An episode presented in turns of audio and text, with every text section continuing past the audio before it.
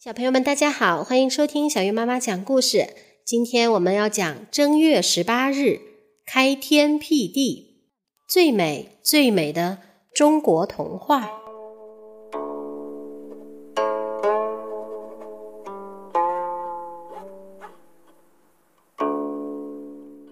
大人们常说“一元复始，万象更新”。新的一年开始。你想不想知道天地是如何开始的呢？我们要告诉你这么一个开天辟地的神话。据说，在很久很久以前，比一切传说都还早的远古时代，世界上没有天，没有地，没有山峰，也没有河流，看不见花和草，更没有。虫鱼鸟兽的踪迹，到处都是迷迷茫茫、灰灰暗暗的一片。那时候，不但听不到野兽的吼声，就连草虫的叫声和风吹过树叶的沙沙声都听不见。世界真是安静极了。慢慢的，好像有声音发出来，像是……有人轻轻的在呼吸，还有微弱的噗噗噗噗，似乎是心跳的声音。奇怪，这声音是哪里来的呢？让我们来找一找。咦，你看，在灰色的宇宙里悬浮着一个鸡蛋般圆圆的东西，从里面传出来的呼吸声更清晰了。心跳的节奏也变成了砰砰砰，多么有力呀！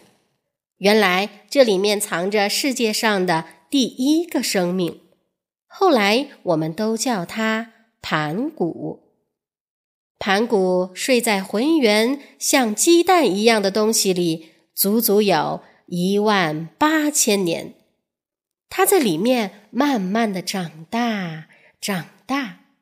终于要醒过来了，盘古伸展粗壮有力的手臂，又活动活动蜷曲了好久的双脚，慢慢的睁开了世界上的第一双眼睛。啊，这世界多寂寞啊！除了灰茫茫的一大片，竟什么也没有。盘古站了起来，这世界。又暗又湿，真是怪不舒服的。他想，这么昏暗的世界，一定要设法改变它才好。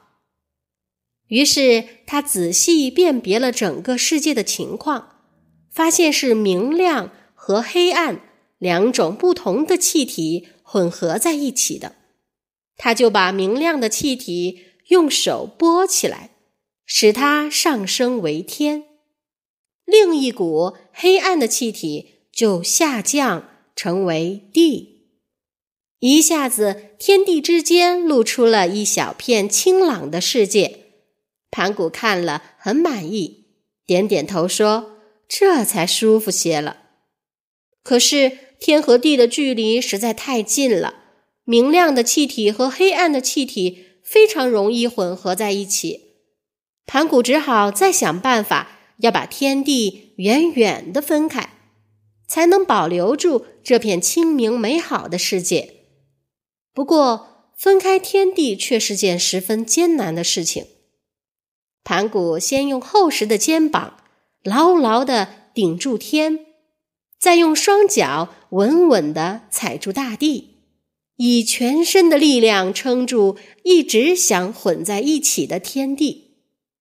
每天，盘古的身体生长一丈，天就被他顶高了一丈。就这样不眠不休，盘古工作了一万八千年的岁月。想想看，一万八千年，每天盘古都长高一丈，他变得多么高大！天和地终于。被远远的分开了九万里，再也不会混合在一起了。但是，盘古在这么长时间辛苦的工作当中，力量差不多要用完了。你看，他真是累极了，又粗又重的气息从盘古的鼻孔中喷出来，变成了飞扬的风云，嘴里最后挣扎的喘息声，更传到云端，化成隆隆巨雷。他的眼睛越来越模糊，汗水沿着脸颊不停地流下来，最后。盘古再也支持不住了，呼的一声巨响，那高大的身体终于倒在他自己开创的大地上。盘古一心一意要在天地间创造一个清明美好的世界，现在他却快要死了，他实在舍不得放下开天辟地的工作。用尽最后的力气，盘古使自己的身体融合到天地间的世界里。看啊，大地上细细麻麻布满了肥沃的田土，那不是盘古强壮的肌肉变成的吗？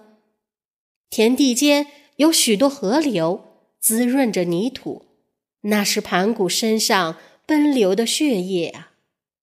他的手脚。高高的生作山峰，皮毛成了山上茂密的森林，而牙齿和骨骼却沉到地底，化成宝贵的珠玉金石。盘古不止把自己的身体贡献给他所深爱的大地，他更使一束束头发飞升，直上云霄，洒成数不清的星星。叫天空和大地一样宁静而美丽。盘古深深地注视着他一手开创的天地，眼中露出慈爱的光芒。他实在舍不得把眼睛闭上啊！最后，他的双眼终于飞到天空，左眼变成太阳，右眼变成月亮。好，日日夜夜都能看顾他所深爱的山川大地。盘古终于完成了开天辟地的心愿，他的身体发肤也和天地紧紧结合在一起，造成了最适合人类居住的美丽世界。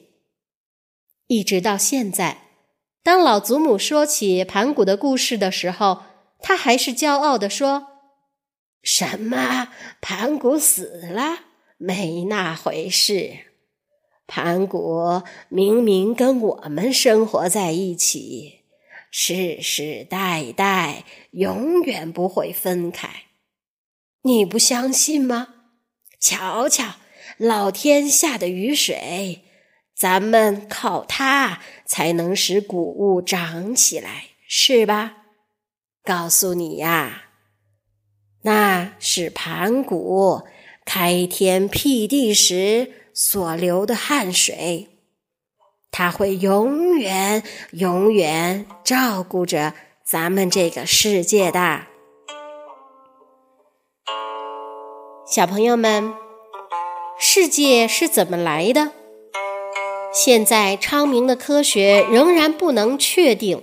而各个民族在原始时代更无法解答，所以就制造了不同的神话来附会。盘古开天是我们祖先创造出来的神话，我们的祖先认为自然万物都是源自盘古。从这里面我们可以知道中国人对自然万物的尊重和爱惜，更可以知道中国人是采取与天地交融亲和的哲学态度。好啦，这就是今天的节目啦，我们下次再见。